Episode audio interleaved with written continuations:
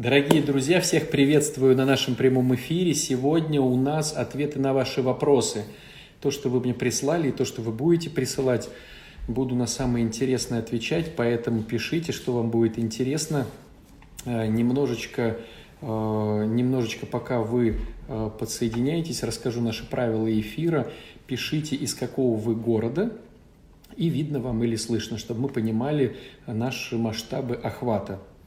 И второй момент очень важный. Если у вас что-то подвисло, вы мне э, тут же пишите, там, я не вижу, у меня подвисло. И если кто-то из вас видит такую же надпись, а у него не подвисло, он пишет там, допустим, там, Москва все хорошо, там, Таиланд все отлично. Э, вот, то есть э, смотрите за комментариями, чтобы было понимание, если у всех подвисло, то значит я просто сам имею плохое соединение, переключаюсь с Wi-Fi на LTE и так далее, и так далее. Вот, в общем, пишите, какой город. Вот, Крым, Крестюша, привет. Очень рад. Вот, э, да, девчонки, пишите, девчонки, мальчишки. У нас аудитория э, больше девчонская, чем мальчишеская. Э, ну, так, наверное, всегда получается с этими всеми историями, когда идет тема по поводу э, ну не то что личностного роста, а больше все-таки про отношения.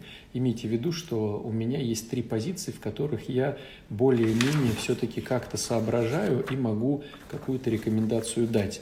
Первая моя позиция – это по духовности могу дать какие-то рекомендации. Вторая моя позиция – это по э, зависимым и созависимым, то бишь людям, которые с ними живут. И третья рекомендация, третий вопрос – это касаемые отношений. Вот, поэтому в ключе в этом э, работаете. Политику не понимаю никакую, с врачебными всеми историями тоже не особо знаком. Когда у вас очень много вопросов таких накапливается, то э, тогда привлекаю каких-то специалистов. У нас уже в эфире было несколько э, постиков, где и врач-нутрициолог выступала э, по поводу женского здоровья, и где выступал э, мужчина, Э, предприниматель, э, тренер, коуч, э, который показывает, как быстро, быстро заработать хоть небольшие деньги, но быстро. Вот, то есть у нас есть какие-то специалисты, которые любезно соглашаются в эфире поучаствовать, чтобы на эти вопросы, где я не понимаю, дать именно профессиональный ответ. Вот, поэтому, друзья мои, пишите сейчас свои вопросы, а я пока буду в Блиц-опросе э, рассказывать о том, как я, э, значит, что-то понял по каким-то, ну, какие-то вопросы, которые вы задавали, что-то готов. Э, вопрос такой, значит, у меня сейчас предразводная ситуация, а именно заявление на развод подано. Муж злоупотреблял, на мой взгляд, алкоголем, хотя он так не считает – что пьет через день или каждый день понемногу, это еще не, не зависимость, считает он. Иногда напивается, агрессирует, особенно после алкоголя, один раз уже даже угрожал. Ну и, конечно, много еще всего, из-за чего не хочется дальше с ним жить. Батюшка, скажите, пожалуйста, зависимость, которая влияет на его жизнь и моя, а, а я его стала бояться, это повод для развода, ведь я ему не спасатель, тем более, когда он не признает проблему. Но я бы, друзья, не говорил о том, что является поводом или что является не поводом. Все-таки это надо решать самому и не перекладывать ответственность на другого человека. То есть мы вместе, когда мы хотим быть вместе, когда у нас есть цели общие, когда э, мы хотим развиваться именно в этой э, паре, да, с этим супругом или супругой. То есть э, тут все равно есть понимание того, что хочу ли я строить отношения, э, прогрессировать в любви, или я уже выдохся. И здесь, ну, есть, конечно же, и позитивные моменты, э, ну, вернее, не то, что позитивные, скажем так, больше э, реальные моменты. Реальные моменты, когда человек, ну, по-настоящему выдохся. То есть каждый из нас имеет свой запас прочности. И один говорит, да ладно, потерпи, все еще нормально, все еще получится, а, в другой, а другой понимает, что уже ничего не получится, то есть, э, ну, то есть он уже не может с этой штангой, допустим, вот э, поднимать ее. И здесь, ну, не дашь никакой, скажем так, гарантии. Вот человек, человеку все объясняешь, он все кивает, все помогает, и, ну, все, вернее, принимает, но говорит, слушайте, ну я э, на самом деле э, уже ну, не могу это все терпеть. И все, и тут уже ну, ничего. А есть моменты, э, допустим, тщеславия, гордыни э, или там выгод каких-то, и человек просто хитрит. И вот в этом моменте, конечно, э, здорово иметь э, впереди идущего, который скажет тебе, ну подожди, ты же сейчас хитришь, сейчас просто вот эта выгода исчезла, и ты прям хочешь переключиться на другого человека. Но для этого, чтобы это было честно, вас должны знать. То есть вас должен знать либо духовник, либо вас должен знать э, значит, психолог, э, вот, либо старший товарищ какой-то, да, который Э, говорит вам честно, слушай, ну сейчас идет хитрость, это вот история нечестная, поэтому ну так не делай. То есть идеальная схема все-таки иметь кого-то впереди идущего. Но что получается, друзья? Как показывает практика, ну, во всяком случае, моя священническая или моя да, психологическая, э, люди приходят, когда уже полный раздрай – то есть, когда уже все плохо, и они хотят получить сразу же хороший ответ. Но все дело в том, что когда вы пишете вопросы, мы все-таки рассматриваем одну точку зрения. То есть вы вот так видите эту ситуацию. А на самом деле там может быть и другая точка зрения, если спросить второго человека. И может быть она будет тоже иметь место быть, и она может быть тоже какая-то ну, важная и какая-то, значит, ну, правдивая точки зрения другого, да, а, вот. А, поэтому мы сейчас на самом деле не отвечаем на конкретно ваши вопросы. Мы просто строим какие-то идеи и конструкции, которые можно применить потом к другим ситуациям. Вот. Но на самом деле, опять же, повторюсь, а, порой человек видит Э, картинку по-своему и еще ее интерпретирует в выгодном для себя свете.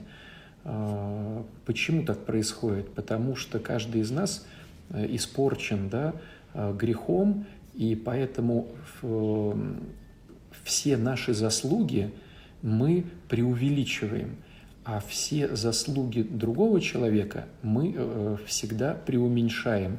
То есть нам кажется, что мы всегда вносим больший вклад в любое дело, чем он или она. Это надо знать, это просто э, влияние нашего эгоцентризма. Э, вот, поэтому порой картинку, которую вы описываете, она не совсем корректна. Вот, следующий вопрос. «А дочь хочет поступить в колледж, я поддерживаю, но родственники против. Папа, дядя, бабушка считают, что домашняя девочка – Э, что домашняя девочка в 10 класс. Э, вопроса нету, да? Друзья, ну, услышал ситуацию, э, задавайте вопрос, что с этим делать. Отец Александр, есть хобби, делаю пряники, нравится делать, не нравится продавать. Можно продавать уроки, но нужно жить по правилам инсты, а это напрягает «продай себя». Как быть? Ну, все очень просто.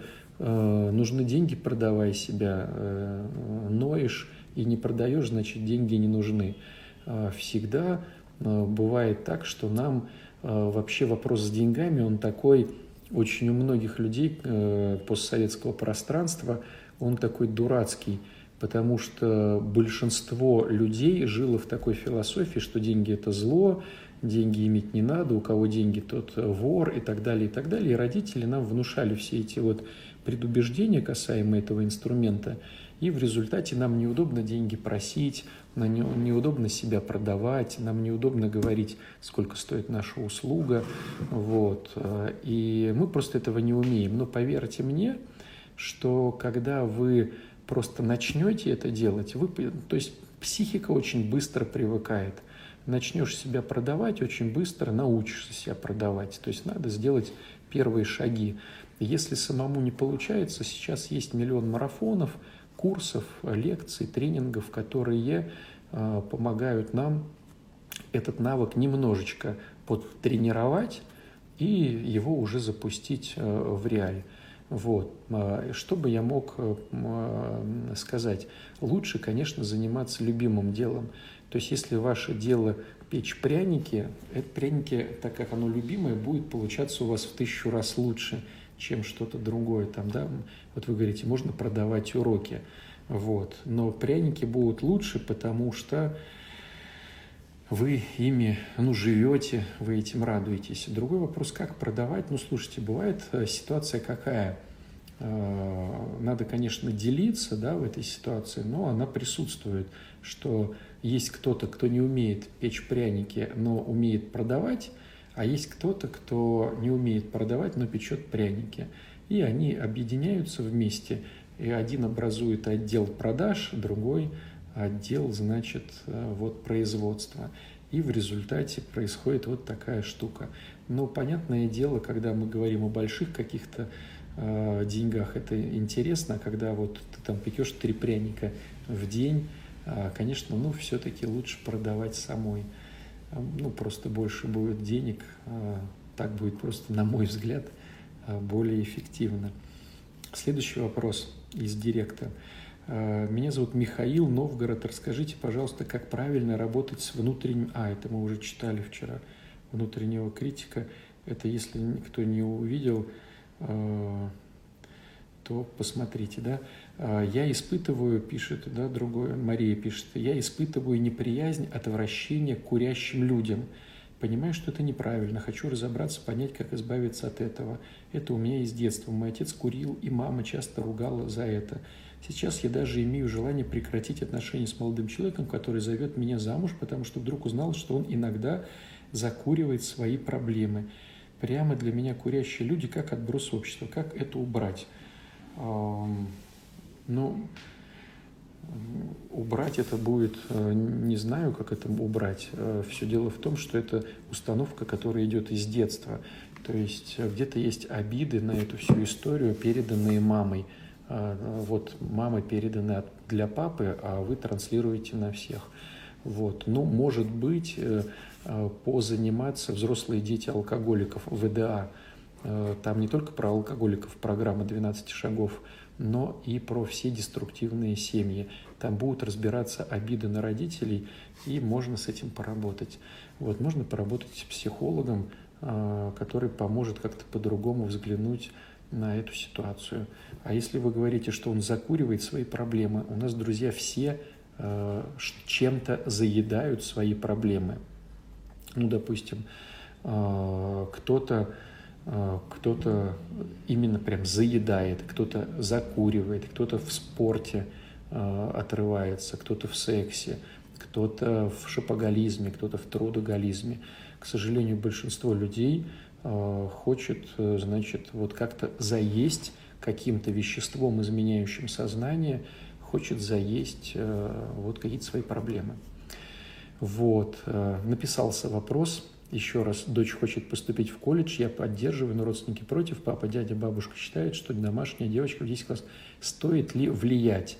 Я, мама, нейтрально. Ну, мне кажется, что с одной стороны, все должен решать не бабушка, там, дедушка, дядя, должен решать отец всю эту историю. Вот, отец э, двигает свою дочь, защищает ее, кормит ее, и это все нужно как-то делать. Стоит ли влиять аккуратно или неаккуратно на всю эту историю? Ну, э, дочь хочет поступить в колледж, ну, хочет и хочешь. Но на самом деле э, а, на самом деле надо знать дочь, и тогда будет э, честный разговор, как бы порекомендовать. Вот если, допустим, говорить, смотрите, ну, если говорить не про девочек, да, про дочь, а про мальчиков у меня, ну, потому что у меня мальчики, у меня своя точка зрения на эту всю историю. Какая моя точка зрения про мальчиков? А, Все дело в том, что уровень инфантилизма а, сейчас в наше время примерно 25, 27, 29 лет. То есть это говорит о том, что мальчик начинает понимать, что он мужчина и берет ответственность за себя примерно в 25-27 лет, грубо говоря. То есть это говорит о том, что он формируется до этого возраста. То есть э, парень в 18 лет, парень в 22 года и парень которые думают по-разному, исповедуют какие-то принципы по-разному, которые, которые все, короче, по-разному. И порой бывает так, что он в 18 лет еще не понимает, кем он хочет быть, это несостоявшаяся личность. И, на мой взгляд, пока личность не состоялась, лучше, чтобы он а, проходил обучение там, где будет просто по жизни полезно. Наверняка он не будет работать по этой специальности, этот парень, потому что ну, потом он поймет, кто он, там, путешественник, космонавт, там, а, писатель или, кто, или кто-то еще. Но сейчас нужно какое-то образование, чтобы оно все равно помогло ему. Ну, допустим, допустим, юрист – всегда, даже если он потом выберет предпринимательскую деятельность, я не знаю, это ну все что угодно, тренерскую деятельность, все что угодно. А юрист всегда будет э, ему полезная информация, как работают законы, чего там как, хотя юридическая история меняется очень часто, но будет полезно. Допустим, врач. Ну, с врачом сложнее, потому что врачи учатся очень много, но э, врачи, допустим, ну, можно все равно пойти на врача, врач всегда поможет. А, да, вот а, если мы смотрим на медсестер, те девчонки, которые отработали медсестрами, даже которые потом ушли из этой всей истории, они дома помогают, разбираются в медикаментах, все тоже очень даже классно. Потом, допустим, психологи, то есть э, какие, какой бы работой ты ни занимался, а, все равно понимание межличностных э, ситуаций, оно поможет тебе в любой работе. Вот. А если, допустим, идешь в силовые структуры, там, в милицию, там, да, в полицию, во что-то еще, потом сформируешь какой-то костяк друзей, которые будут тебе помогать, чем бы ты ни занимался, хоть стройкой, хоть там станками, все равно будет подвязки в полиции, тоже классно.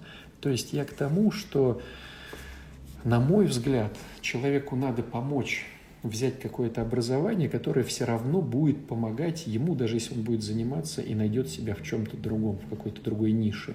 Но это касается мальчиков.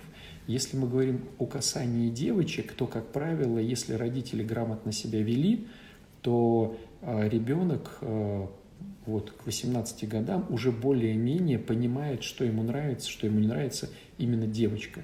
То есть мальчики вырастают, формируя себя – а девочки вырастают, девочки вырастают, в принципе, уже какие-то конкретные. То есть у девочки уже есть понимание. То есть девочка – это семечко. Одна семечка вырастет в яблоню, другая в розу, третья там, э, э, там я не знаю, в красивую там березу. То есть э, уже семечко есть. А мальчик, он бессемянный. То есть мальчик формирует свое сознание только благодаря тому, что какие-то трудности его формируют, формируют, формируют, и вот э, наформировали. Поэтому вот у меня такая философия, я бы с мальчиками вот так поступил, с девчонками не знаю. Вот, э, с девчонками не знаю. Но с другой стороны, все-таки уметь давать ребенку выбор, это, конечно, классно. Другой вопрос, э, если это выбор, а если она просто бежит из вашего дома куда-то и думает, о, ничего себе, еще, значит, э, два года а, в квартире с этими товарищами, значит, проводить время, я вообще свихнусь. Мне бы куда-то поступить, но в институт не могу, потому что два года еще, а в колледж уйду, всяко будет полегче. Если ее такая философия, то, конечно, ну, если вы мама и понимаете, что она права, может быть, есть смысл ее отпустить, чтобы ваши токсичные отношения не повлияли на нее очень сильно. Вот. Следующий вопрос. Как не обращать внимание на моду на диеты? Что везде нам пишут и навязывают рецепты, всякие стереотипы внешности. Как церковь смотрит вообще на еду? Церковь очень хорошо смотрит на еду вот, и любит поесть, как показывает практика. А, наверное, заесть. Вот. А, ну, ясное дело, что если мы говорим по-серьезному, то Существуют посты, которые никак не относятся к диете, но опять же, это официальная э, схема церкви не относить посты к диете. А когда человек в церковь входит, он же тоже уже является кусочком церкви. Он, безусловно, ну, начинает э, воспринимать сначала пост как диету. То есть, о, заодно похудею, заодно здоровье направлю, поправлю. И только постепенно, постепенно, находясь в лоне церкви, он понимает, что пост – это вообще не диета, это какие-то отношения с Богом, это молитвенная поддержка, это работа над э, своими страстями и так далее, и так далее. Но это все приходит постепенно. Вот. Как не обращать внимания на моду и на диеты? Вот. Э, странно, что вас это раздражает. Почему у вас такой невроз вызывает ну, мода на диеты? Вообще мода есть на все. Э, вы носите какую-то прическу, это мода, хотите или не хотите. Вот, посмотрите, какие прически носили люди там, в 80-х годах. А, мы одеваемся, то есть мы все равно причастны к каким-то социальным а, веяниям, хотим мы этого или не хотим. Поэтому, друзья, мы чего паритесь? Следите за собой. Вот. Что там следить за кем-то или за чем-то? Вот. Следующий вопрос из, значит, директа. Как определить разницу между эгоцентризмом и действиями, которые я делаю для себя, чтобы восполнить свои силы и энергию. Мама двоих детей, 5 лет и 3 года. С мужем начинаем отношения заново, хотела полтора года назад с ним развестись, но решили попробовать не разрушать семью. Иногда не могу понять, я защищаю свои границы или это уже переигрывает мой эгоцентризм. Мария. Ну, могу сразу сказать, что всех людей, которых я наблюдал, вот так вот просто со стороны, у них недолюбленность к самому себе зашкаливает. И чтобы вообще понять это понятие, и чтобы в нем немножечко потренироваться, как правило, требуется год, может быть, два, может даже три. То есть это когда вы занимаетесь собой, все со стороны говорят, это эгоизм, перестань заниматься собой, займись нами, э, вот, э, и суют свой эгоизм. На самом деле вот, э, чтобы восстановиться, нужен год, два, а порой три. Тем более у вас несколько детей, а, и у вас уже был печальный опыт отношений, стало быть, мужчина не особо решал ваши проблемы и трудности, и вы могли выдохнуться. Поэтому ну, с 99,9% могу сказать, что у вас тут нет эгоцентризма, надо вкладываться в себя. А там вы все равно поймете. То есть эгоизм – это когда я уже имею сполна, а все равно хочу, хочу, хочу себе. То есть вот уже можно отдавать. Но, конечно же, идеальный вариант, опять же, когда у вас есть впереди идущий, который э, может подсказать вам, э, значит, э, э, сказать, слушай, вот это реально уже эгоизм, а вот это вот еще повкладывайся в себя. Вот, поэтому здесь, ну, здорово, когда имеешь э, кого-то, кто будет помогать кто будет помогать тебе с этим разобраться. Так, следующий вопрос. Можно рассказать про ревность? Как бороться? Ревность, э, я ревную человека, э, когда, ну, боюсь его потерять. Вот и все.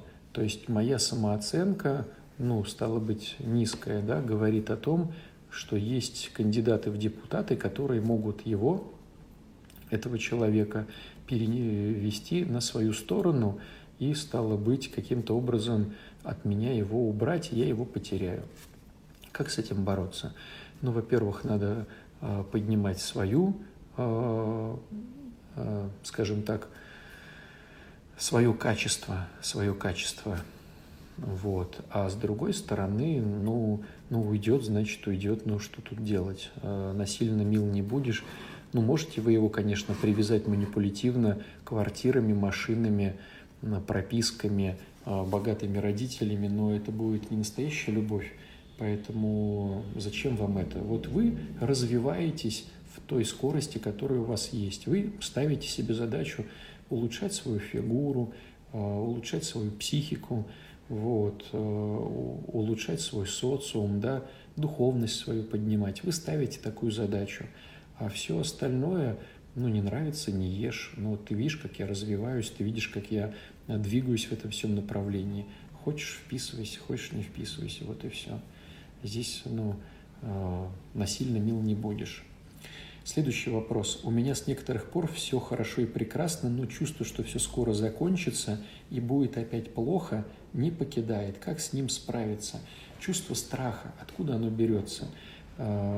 Все дело в том, что родители, когда воспитывают нас, и их воспитывали также, и тех воспитывали также, Э, мы все, когда воспитываем детей, мы ими постоянно манипулируем. Нам так проще добиться нашего, э, ну, как сказать, не нашего результата, Э, воплощения наших идей нам так проще добиться, чтобы он пошел в школу, чтобы он завязал боти, ботинки, там, шнурки, чтобы он сделал домашнее задание, чтобы он там помыл за собой кружку. Нам проще им манипулировать ребенком, чем показывать своим примером, чем рассказывать ему о любви и так далее, и так далее.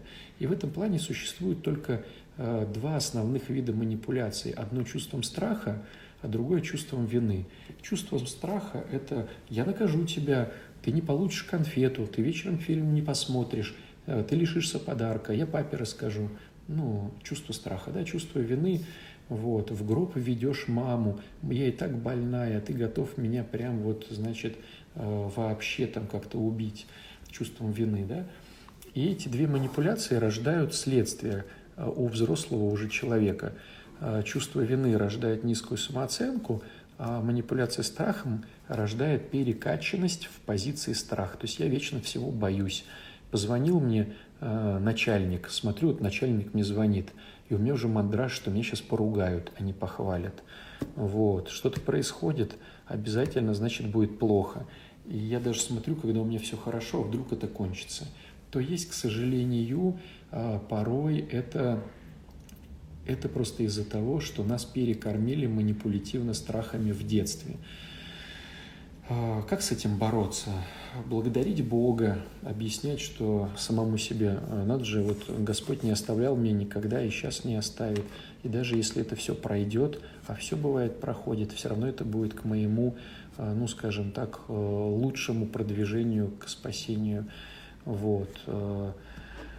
Самое тут, наверное, главное с детьми по-другому поступать, чтобы они не хватали нашей деструкции от родителей, и чтобы мы показывали на своем поведении, на своем здравом смысле, на своей работе над собой, э, чтобы дети тоже этому учились, и мы ими не манипулировали. Наверное, вот больше я бы здесь внимание оказал.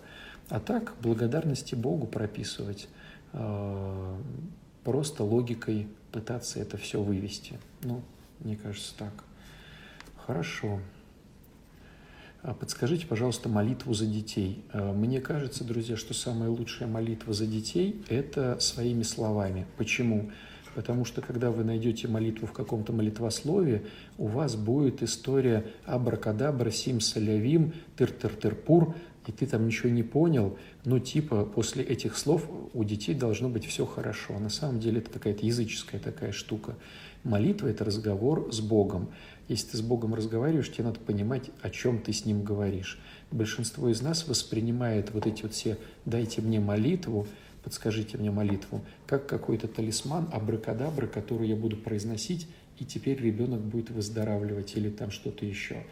Вот. Э, к этой истории могу сказать, что вот у нас сейчас как раз-таки по поводу вопросов духовности, которых очень много приходит, э, сейчас э, мы начинаем марафон. Мы начинаем, ну, марафон это значит, надо рассчитать свои силы, потому что долгая дистанция, да, вот марафон 42 там с небольшим километров, не все его пробегут, а те, кто начинает быстро, не могут. В общем, надо очень хорошо войти в ритм марафона.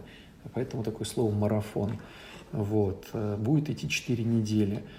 4 э, недели с 1 июня по, стало быть, 28 июня. Основная задача этого марафона будет заключаться в том, чтобы человек научился общаться с Богом как ребенок. У нас в Евангелии постоянно красной нитью проходит история «станьте как дети». Э, там, допустим, и не наследуйте Царство Небесное, если не станете как ребенок, да, или, допустим, не думайте, что есть что пить, во что одеваться, а прежде всего ищите Царство Небесное, а только э, дети не ищут, что есть что пить, во что одеваться. Все остальные люди постоянно в этом всем зависают. Вот. То есть задача марафона научиться быть с Богом не формалистом, не фарисеем, а искренним и настоящим. Вот. Там будут даваться домашние упражнения каждодневно, будет рассказываться про Евангелие, про Ветхий Завет. А, там будем а, работать над своими какими-то а, вот, грехами. Ну, короче, там будет все интересно. Это такой опыт. Я очень долго хотел систематизировать то, что у нас в ручье происходит в нашем реабилитационном центре. Вот, то, что происходит на отделениях, когда я хожу проповедую.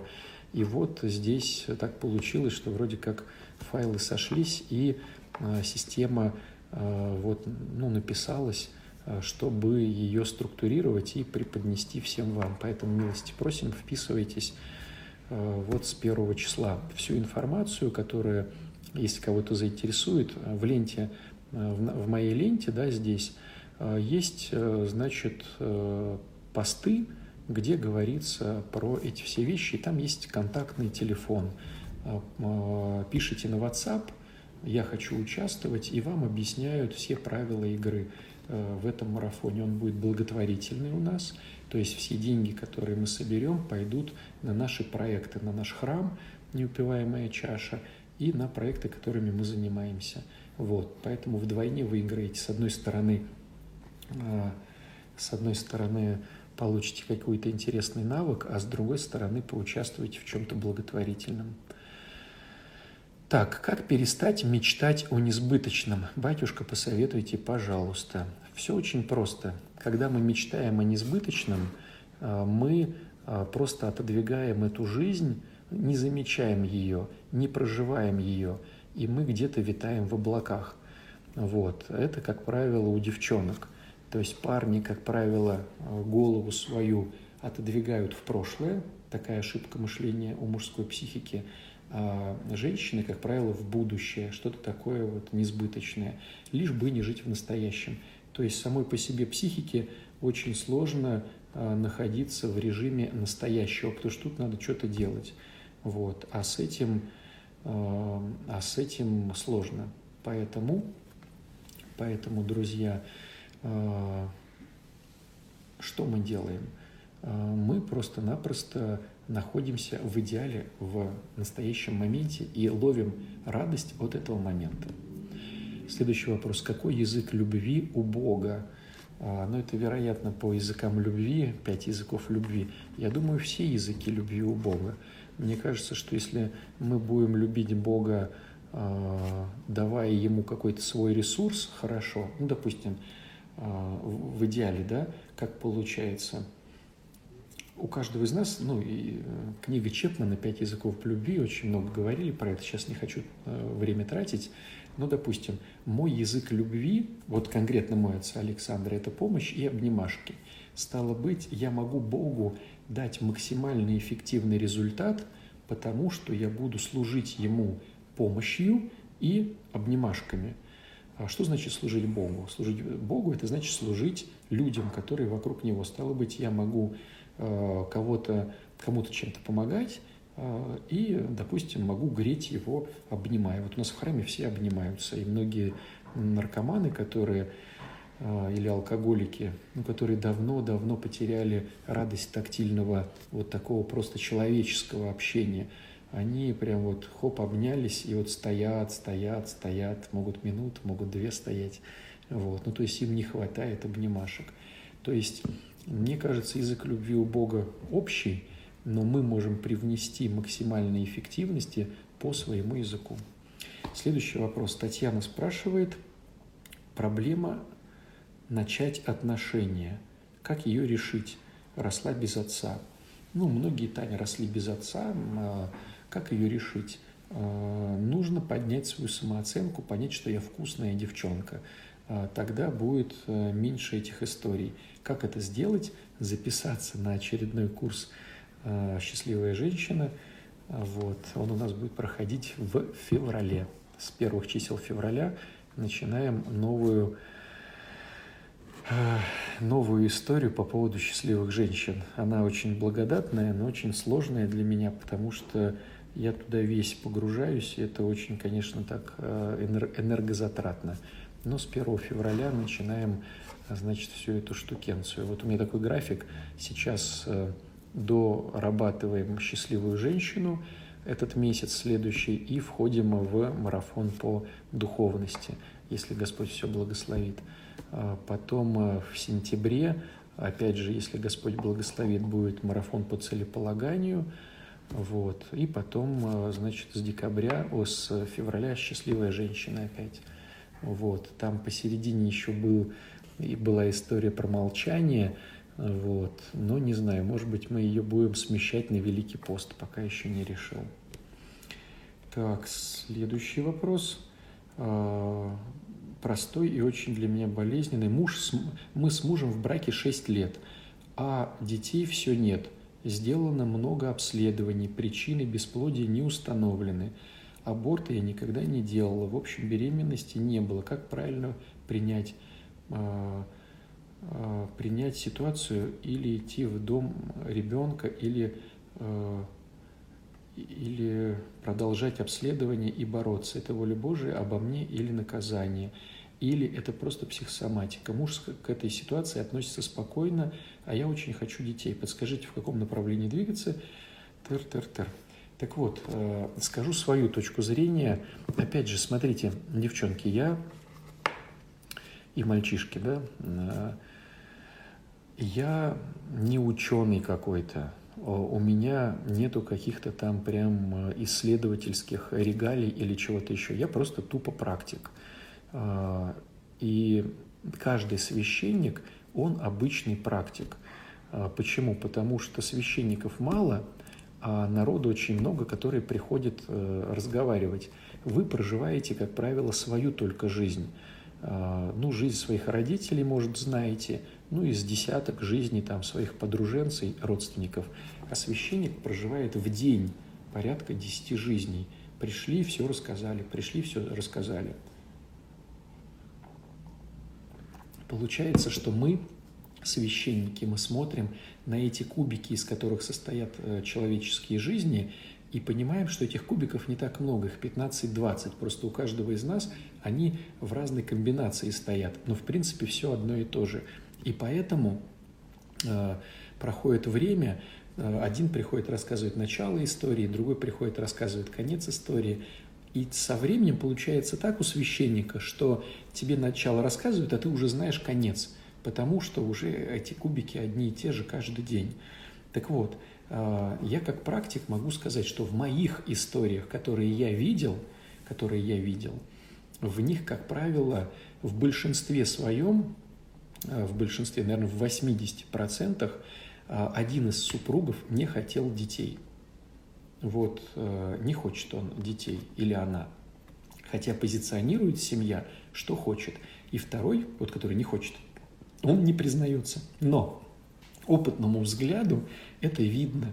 То есть, если кто-то из вас психолог или работает с другими людьми, там, э, как менеджер или что-то еще, он уже умеет сосчитывать телодвижения, какие-то движушки, да, свои, микро, микро какие-то движения. Вот прям сразу видно – один прям рассказывает что-то, а у другого тело в сторону, взгляд в сторону. Ну, типа, я, конечно, пришел или пришла, чтобы с батюшкой поговорить, но в принципе мне этого не надо. То есть на 80% моя практика, друзья. То есть это не значит, что э, так является. Но все э, вещи, которые ко мне приходили с деторождением, на 80% это кто-то один не хочет на самом деле ребенка, но не признается признается потом или не признается. Из этих 20 оставшихся, э, скажу так, что вот почти все, что есть, почти все, что есть там, 20 почти процентов, там 18, ну, оставим 2 на Божью волю, да, Иаким и Анна, вот это 2 процента. А, ну, их, опять же, не поймешь, да, вот. Э, а вот значит, э, вот эти 18, да, оставшихся, это у женщины нет энергии. В чем смысл? Все дело в том, что женщина, э, каждый из нас, и мужчины, и женщины, мы обладаем какой-то внутренней энергетикой, чтобы жить. чтобы кушать, переваривать эту пищу, идти на работу, с детьми там как-то заниматься, тренироваться. У каждого из нас есть своя вот такая биологическая энергия. Чтобы зачать ребенка женщине, нужно, чтобы было короткое замыкание, чтобы эта энергия прям очень сильно вот, ну, вылезла. И если ее мало, если женщина сама с трудом э, сводит концы с концами энергетически, то ее очень сложно зачать. Но мало того, когда ты зачнешь, тебе нужно целых 9 месяцев еще иметь энергию на второго, э, да, на второго, на, суще, на, на существо вот это, да, на ребеночка. То есть получается, что если у тебя своего мало, то ты и всплеск не сможешь произвести, и еще и побыть ну, отдающимся генератором для другой нагрузки. Да? Вот. А, поэтому, когда так смотришь, видишь, что девочка, э, ну, то есть как проявляются люди э, энергетически ослабленные. Это какие-то обиды, э, которые вытаскивают всю энергетику. Это, скажем так, ну, обиды, злость, раздражение, ревность, вот это все, да, вот негативные эмоции, скажем так. Целый спектр – это негативные эмоции. А следующее – это эгоизм очень сильный. Прямо вот человек живет только для себя, не готов никому помогать, не готов ничего делать, не готов никак, ничто. Вот моя жизнь – это все мое. Вот. И третий вариант – это когда происходило какое-то долгое насилие, э, и, ну, допустим, со стороны мужчины, там, папы или мужа, и э, девочка уже не кокенская – она себя израсходовала. Там, у нее, допустим, уже там двое детей, там работает на трех работах, муж ей не помогает, диванные войска, еще там что-то. И вот она уже не кокенская. Вот такой тоже бывает. А, ну, какой выход в этой ситуации? В этой ситуации просто начать заниматься собой. А, сказать всем, что все, отвалите, только вот детишек поддерживать, муж, от мужа немножко отстраниться и вкладываться в себя, высыпаться в первую очередь это женщине, начать э, правильно питаться, начать правильно молиться, вот, то есть вот вкладываться в себя. Если мы говорим про эгоистов, девчонок, то я бы рекомендовал начать заниматься служением. служение – это такая интересная вещь, которая дает очень хороший приток благодати. Служение – это когда я что-то делаю полезное и нужное для других людей без выгоды для себя. Вот. Ну а в том варианте, а, который, значит, э, кто-то не хочет, ну кто-то не хочет и не хочет. Вот, к сожалению, прям не хочет, не хочет. То есть либо надо, чтобы захотел, либо поменял партнера, и там все получилось. Вот такая интересная ситуация. Так, следующий вопрос – Продавать уроки по православной культуре – это реально в режиме онлайн? А, друзья мои, все э, в режиме онлайн реально. Если ты умеешь что-то, есть у тебя какие-то навыки, наверняка они кому-то тоже нужны. И сейчас мир очень интересный. Сейчас, то есть если в наше время, ну вот мне 45 лет, да, то есть когда я учился там, я закончил институт первый в 98 году, а, вот в то время считалось, что надо закончить институт. Пятилетнее, шестилетнее, там, как у меня у магистра было образование, да, а, это должно вот так вот фундаментально. Но сейчас мир другой. Сейчас все понимают, что это разводилово. Реальное разводилово, то есть институт должен выжить, а, ему нужно просто кучу денег, Поэтому они специальность дают полтора года, там максимум, больше высосать-то не могут из своих э, голов, а все остальное заполняют какой-то ну, ватой, которая никому не нужна. Но зато студентики платят, и госбюджет платит, и всем хорошо, все вроде как на обеспечении. А дали бы им возможность 10 лет учить, они бы 10 лет учили. Так вот, сейчас мир двигается в такую сторону, когда хочется получить конкретику, а, сжатую, полноценную а, побыстрее. То есть, э, ну, допустим, да, вот вопрос, а, преподавать уроки по православной культуре. Допустим, мне нравится, э, и я бы хотел православную культуру подтянуть, да, но я не готов идти в какой-то институт и 4 года на это тратить. Вот, конечно, если будут сжатые курсы там трехмесячные с хорошей динамикой, с хорошими домашками, литературой и качественным объяснением, конечно, я пойду туда для себя, поднять свой уровень знаний, чем куда-то там за какой-то диплом, который мне 300 лет не нужен.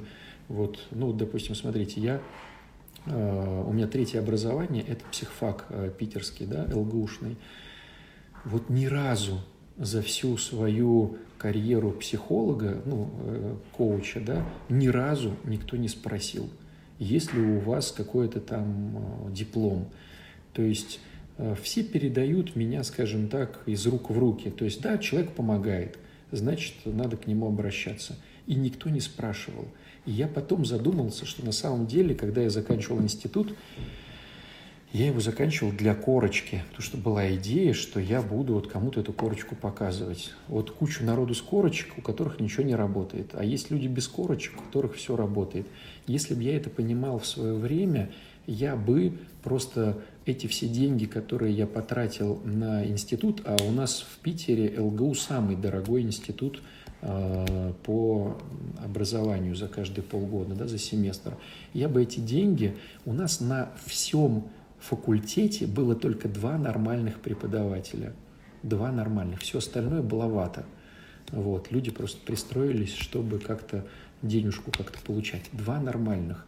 Если бы я взял одного из двух этих нормальных преподавателей и давал бы ей эти деньги, и просто был бы ее хвостиком – и она бы меня везде брала и показывала, говорила, какие книжки читать, я бы сейчас был бы мега-мега специалист по психологии. А я слушал зоопсихологию преподавателей 75 лет, которому он там сделал ламинат какой-то еще в 70-е годы, так преподает. Я слушал какие-то одни, какие-то другие, кризисная психология, там э, алкаши какие-то нам преподавали. Ну, короче, это хоть и говорят ЛГУ, ЛГУ, на самом деле – ну, шляпа полная в образовании сейчас вот в таком. На каждом факультете несколько преподавателей, которые, ну, держат этот факультет. А все остальное это, это все неинтересная история. И поэтому лучше пойти вот к такому преподавать уроки по православной культуре, если вы э, находитесь реально в профессионализме. Лучше взять их у вас за несколько месяцев, чем пойти куда-то и там непонятно, что делать. Ну, это моя точка зрения, друзья. Вот. Следующий вопрос. У меня сын 10 лет, пишет Наталья, с нарушением нервной и пищеварительной системы. Специалисты работают как лебедь, рак и щука. Врачи говорят, учителя учить не хотят. Психологи, что родители. То есть я потому, что одна воспитываю, не так все делаю. В итоге он ничего не хочет, не учится, не помогает по дому, всего боится, часто плачет. Перечитала много информации, но не справляюсь. В сентябре пойдет в четвертый класс, а у меня уже глаз дергается, и уже у самой нет никакого желания что-то делать. Видимо, мне надо принять какое-то решение, но не знаю какое. Жду, что обстоятельства изменятся. И я могу сказать только свою точку зрения, как я видел эти истории на своей практике. А, нету ни одной, а, ни одного счастливого ребенка с несчастной мамашей. Вот. Если э, мамаша вкладывается в себя и начинает быть счастливой, а, преобразуется ребенок, и ребенок, конечно же, имеет очень большую психосоматику в семье. Вот. Там прям каким-то уровнем непонятным это все связано. Вот. Поэтому я бы в первую очередь предложил заняться собой. А, да, может быть, будет провал в отношениях с ребенком полгодика – но если ты будешь вымотанная тряпочка, никому не нужная, то и ребенку ты будешь не нужна, и вообще ничего не получится. Вот. Как быть с авторитетом отца, если он отрицательный пример?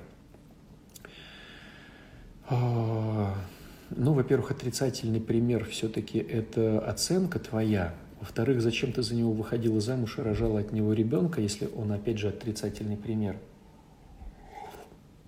но если это не твоя оценка, а, чисто субъективная, а это реально ты понимаешь, что это все-таки больше к объективному тянет, на мой взгляд, есть такой неплохой инструмент, как найти тренера мужика для своего ребенка, который будет, ну то есть тренера это такие ребята, которые могут если они находятся в сильном интересе относительно своей профессии, они могут завлечь. Не все тренера а, находятся в сильном интересе, как не все. Вот мы сейчас говорили про преподавателей вузов находятся в сильном интересе, как и врачи не находятся, как и батюшки. Многие, к сожалению, не находятся в сильном интересе. Я помню, ребята отдали а, в очень престижную, они все у меня занимались дзюдо, и мы их, э, чтобы они росли, отдали в очень престижный клуб городской. Я прихожу, а он там сидит, тренер в телефоне, мелкие борются, он сидит в телефоне, там играет во все. Пришел раз играет, пришел два играет, пришел три играет. Ну, короче, сильного интереса нету, то есть дети не растут, приходится их забирать.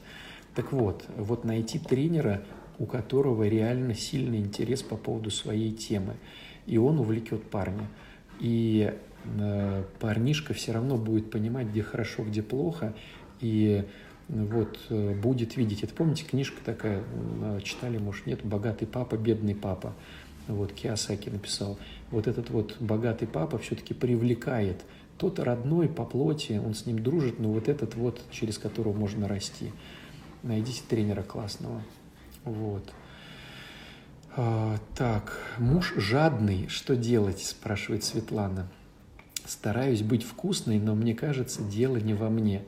Отец мужа а, тоже очень жадный. Светлана, я хочу тебя разочаровать, может быть. Все мужики жадные, но мы, как мужики, не называем это жадные. А, мы это говорим, это самое, домовитые. Вот слово «домовитые» мужику больше нравится, чем жадные. Мужик лентяй сам по себе. Почему он лентяй? Потому что у мужика взрывная история.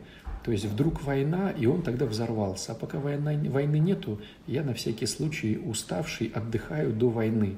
То есть мне не хочется э, суетиться. И поэтому все, что нажито непосильным трудом, я пытаюсь к себе, как куркуль, значит, подтащить. И я не хочу тратиться на что-то э, невкусное для себя. То есть это, это как бы фишка каждого мужика. Просто кто-то с ней работает, с этой жадностью, кто и у него получается. Кто-то с ней работает и не получается, кто-то вообще с этим не работает. Вот. А, но опять же, повторюсь, если что-то вкусное, ну, допустим, муж любит борщ, дурацкий пример, чтобы было понятно, и борщ дорого стоит, допустим, для вашей семьи, все-таки там мясо, там сметанка, что-то еще. Если муж любит борщ, он потратит деньги на борщ, потому что он еще, помимо жадности, является и эгоистом. То есть, э, ну, даже я больше скажу, эгоцентристом. То есть он все это для себя раз он все это для себя, э, стало быть, вот, он тратится на себя. Поэтому если ты для него вкусная, если ты для него классная, если ты для него конкурентоспособная относительно других женщин, он будет на тебя тратиться. Вот, э, такая тема. Если сын видит отца алкоголика, что может сына ждать в будущем, как может отразиться это на детях? А, да, дурацкая ситуация. Э, что его может ждать? Э, в большинстве своем они тоже становятся алкоголиками. Вот, они перенимают э, именно вот отцовский такой момент. Но вы имеете в виду, что алкоголизм – это следствие, это не причина. Следствие, скажем так, то есть алкоголик использует алкоголь как анестезию – а, вот. Почему? Потому что не готов справляться с проблемами, которые есть в жизни, каким-то конструктивным путем. То есть папа не научил своего сына справляться конструктивно. Поэтому сын может стать э, алкоголиком, хотя может стать игроманом и в танчике биться. Он может стать э, наоборот, трудоголиком, такое тоже бывает. То есть настолько отвращение к алкоголю, что он не будет э, употреблять алкоголь, но зависимость все равно будет, и он уйдет, допустим, в трудоголизм, сексоголизм, э, во что-то еще. Вот, что с этим делать? Ну, в первую очередь, я вам рекомендую самой пройти программу 12 шагов анонимных алкоголиков, наркоманов, э, но она будет специфическая для родственников. Это так называемые созависимые. Вот, э, вот вам нужна 12-шаговая программа анонимных созависимых. И вам там дадут рекомендации, как грамотно себя вести, чтобы было понимание э, вот, по поводу ребенка, по поводу отца и так далее, и так далее. Вот. А, так, я, когда получаю за услуги или продукты, э, за услуги или продукты деньги, то сразу образуется ситуация, когда деньги надо вложить больше, чем заработала. И так каждый раз. Где подстава? Э, подстава в мудрости. Получается, что э, ну, этому надо учиться. Поэтому есть люди, которые этому учат, которые на этом зарабатывают денег.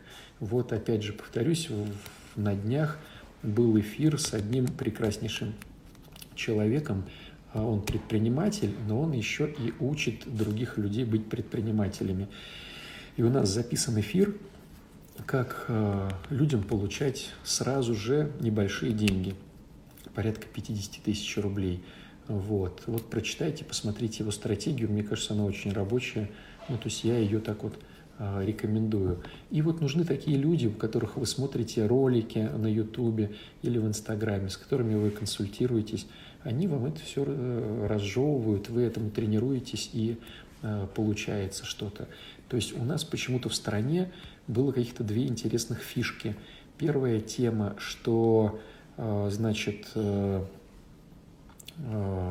первая тема, что отношения все заводят спокойно, и не надо этому учиться – Вторая тема, что деньги все могут зарабатывать спокойно, не надо этому учиться. Ну, друзья, как показывает практика, всему надо учиться. У нас подходит время эфира. Спасибо вам большое, друзья. Пишите дальше вопросы. Вот. У меня есть два варианта эфиров. Один вариант эфир-консультация, а, когда мы а, вместе с кем-то да, в прямом эфире решаем его проблему за 5-10 минут, даем какое-то направление, в котором есть возможность двигаться. Второй э, вариант – это, значит, вот эфиры такого плана, где я отвечаю на ваши вопросы. Пока показывает, так, так как вы закидываете меня много вопросами, пока вот актуальность этих эфиров, она больше. Опять же говорю, что я не объясняю именно вашу ситуацию, потому что она может быть не совсем корректно вами описана, но я даю идеи, в каких э, вариантах лучше размышлять, чтобы получилась экологичность чтобы сделать как можно лучше. Вот. Не забывайте вписываться в наш марафон по духовности, который начинается с 1 июня. И как всегда, э, я не пророк, но могу сказать, куча людей потом будет говорить, возьмите нас, мы тупанули. Но поезд уходит, к сожалению, когда мы начинаем этот марафон. С 1 июня он начинается. В ленте новостей есть э, в недавних публикациях информация про это все. Если заинтересовался, там есть телефон, не надо мне писать никуда, там есть телефон. По WhatsApp пишите на телефон, что вы хотите поучаствовать, вам рассказывают всю эту историю. Очень будет классно, будем учиться быть неформалистами с Богом, будем учиться э, относиться к Богу по э, вот, уходить от фарисейства. В общем, в этой всей истории нам нужно э, нашу духовность подтянуть. И там будет очень много интересных э, инструментов, фишек, таких лайфхаков, которые получились за долгие годы, и они показали э, свою жизнеспособность. То есть реально э, это работает. Вот. Целых четыре недели, надо будет время как минимум часик посвящать себе, чтобы побыть, пописать, много будет писанины, поразмышлять, вот, помолиться – то есть вот часик в день надо будет как-то находить на этот марафон. Но не пожалеете, результаты пока всем очень нравятся. Всего вам хорошего, друзья. С вами хорошо. Спасибо за откровенные вопросы. Всего хорошего. Пока-пока.